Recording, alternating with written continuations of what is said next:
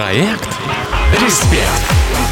Знакомимся с призерами и победителями Национальной технологической олимпиады и их проектами.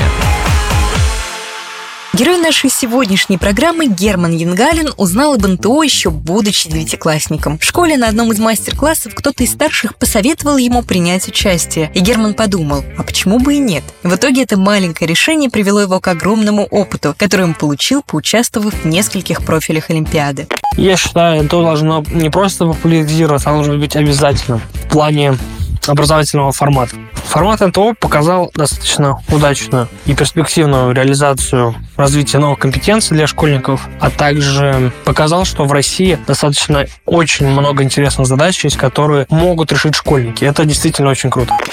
Герман называет свою работу проектом на стыке энергетики и экологии. Экосистема – это проект, главная идея которого – синтезировать углекислый газ во что-то полезное, например, топливо или сырье. Идея этого технологичного топливного цикла, как называет экосистему Герман, пришла к нему на космической смене в Сириусе. Тогда он обозначил проблему, а вместе с ней главную задачу проекта – как эту проблему можно решить.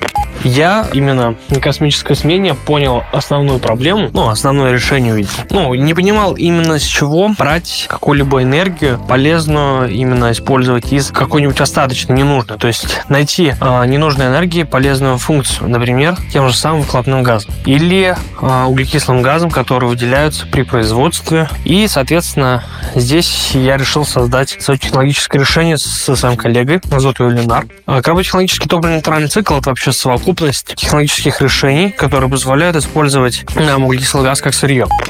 Герману и Ленару удалось найти применение на первый взгляд совершенно ненужной энергии. И этот остаточный газ, как оказалось, может быть очень полезен для многих сфер современной жизни, начиная от промышленности и заканчивая сельским хозяйством. То есть мы используем углекислый газ как топливо в автомобилях, самолетах, любых других транспортных средствах. Используем как полимер, то есть создание полимера с помощью углекислого газа, а также ускорение производства, например, промышленности как агробиотехнологии, то есть те же самые растения в отрасли. Над таким значимым проектом трудится целая команда из пяти человек. Герман говорит о коллегах с большим уважением. Над экосистемой трудится химик-технолог и химик-неорганик. Именно они консультируют ребят вместо наставника, которого у них никогда не было. Ребята вместе стараются прорабатывать возникающие проблемы, которых в таком глобальном проекте возникает достаточно. Вообще трудностей было много.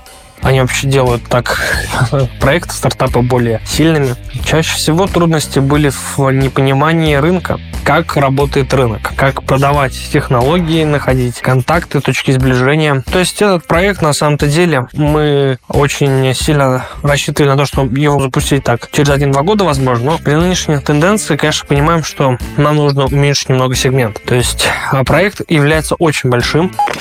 Без трудностей и проблемных моментов хороший проект представить тяжело. Да и сам Герман воспринимает их скорее как возможность сделать проект лучше, сгладить все неровности и максимально довести его до идеала. Помимо этого проекта у Германа есть несколько других разработок, но на экосистему у него огромные планы.